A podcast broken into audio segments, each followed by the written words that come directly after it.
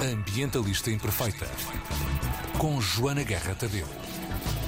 A coisa está a borbulhar. Bem-vinda, bom dia. Bom dia, pois Bom é. dia. O clima está nas notícias e quando eu falo do clima estou a falar da ação climática. Isso para mim são boas notícias. Temos eh, muito mediatismo à volta do que está a acontecer e isso é obviamente bom para o nosso futuro.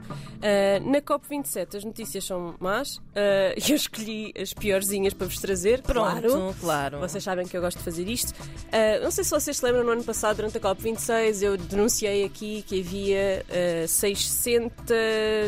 Agora perdi-me. Mas acho que são 600. 600 não, 500. 520 e tal uh, credenciais dadas a pessoas ligadas aos combustíveis fósseis na COP26. Depois, na COP27, 27, houve um aumento de 25% das credenciais entregues a pessoas com ligações aos combustíveis fósseis, 636 de acordo com a Global Witness, mais que a soma das delegações dos 10 países mais impactados pelas alterações climáticas. Há 30 países a trazerem pessoas ligadas aos combustíveis fósseis, sendo que os Emirados Árabes Unidos trazem 70 ahm, dentro da sua, ah, da sua Comitiva, é? delegação, sim, com uma comitiva que, atenção, tem 1070 pessoas. Ai, caramba, vai-te um só croquete. país. Sendo que o ano passado eles só tinham levado 170. Pois. Portanto, isto deu-lhes uma coisinha. Porquê que lhes deu uma coisinha? Porque para o ano é este país que vai ah, receber a COP28. Ah, Ah, questões então- organizativas. Deu-lhes uma cena. Foram lá ver a logística, foram lá ver como é que é, como é que é os croquetes, exato. como é que é isso, Como é que é o para depois fazer melhor, é bom, depois claro. fazerem bom. Pronto. Ah, a delegação russa levou 33 lobbyistas das 150 pessoas. São os dois países com mais pessoas. Os outros países que levam pessoas ligadas aos combustíveis fósseis são, sobretudo, países africanos. Uhum. Ora, ah, quanto a isto, um senhor que se chama Omar Farouk Ibrahim, que é o chefe da Organização Africana de Produtores de Petróleo, tem a dizer que, se não estás à mesa, estarás no menu. E o que ele quer dizer com isto é que é a favor do continente africano explorar as suas reservas de petróleo e gás, porque os países ricos ah, ficar, porque os países mais pobres, neste caso a África, ficar dependente da- do pagamento das perdas e danos por parte dos países mais ricos, não vai ser possível confiar nisto. Já nos falharam no passado, nada nos garante que não nos vão falhar outra vez. Portanto, estão a ver como é que estamos, não é? Acabar com os combustíveis fósseis até 2030 Pois, não vai dar. acontecer. Aqui Até em porque está a Portugal. virar da curva, não é? É um prazo. Estamos quase lá, temos oito anos. Temos Pois. oito anos. Ah, aqui em Portugal, ao mesmo tempo que está a acontecer a COP, estão a a acontecer uma quinzena de ações pelo, ah, pela Justiça Climática, organizadas pela comunidade estudantil.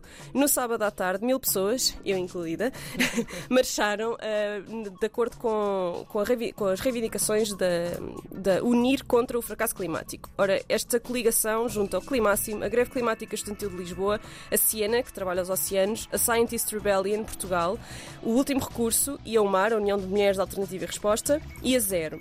Mas também se juntaram na manifestação ah, dois parti três partidos, o Bloco de Esquerda Livre e a JCP, ah, e as iniciativas Gás andar para trás e a Terra, que é contra os aviões, com a reivindicação acabar com os jatos privados, que eu acho que é fantástica, já que, quer dizer, quem é que precisa de um jato privado quando há voos comerciais?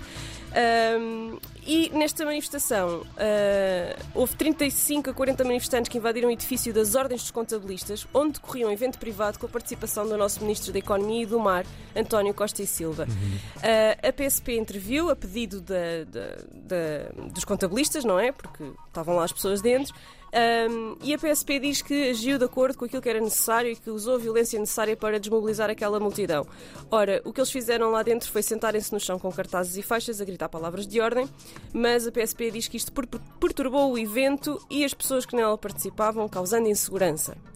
Uh, houve algumas queixas, houve uh, in- inclusivamente cacetetes no pescoço. Portanto, uh, fica aqui no ar esta também denúncia, porque acho que foi um bocadinho uh, exagerado. O objetivo desta iniciativa, nomeadamente desta invasão, foi quebrar a normalidade, exigindo políticas climáticas compatíveis com a realidade uh, provada pela ciência. E Costa e Silva teve uma reação até bastante positiva. Ele respondeu que esta ação tinha sido absolutamente legítima e vai encontrar-se hoje às 5 com estes ativistas para falar com eles. Eles pedem o- a demissão deste ministro que tinha ligações, era CEO da Partex, uma uh, empresa de combustíveis fósseis, e ele hoje vai reunir-se com eles. Eles tinham convidado o ministro para Liceu Camões para assistirem a uma palestra sobre alterações climáticas dada pelos estudantes, mas ele então convidou os jovens para ir ao Ministério. Acho que é uma questão de território.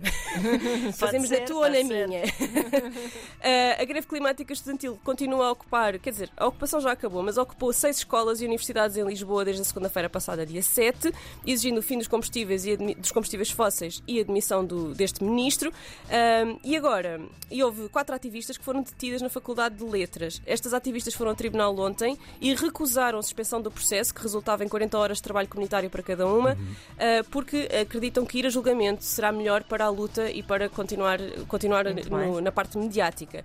Uh, para vocês, tenho a convidar-vos que uh, participem na Assembleia Aberta no final desta quinzena de protestos e ações para discutir os próximos passos para o movimento. Será no dia 19 de novembro, sábado, às duas, no Centro Comunitário Desgraça, em Lisboa.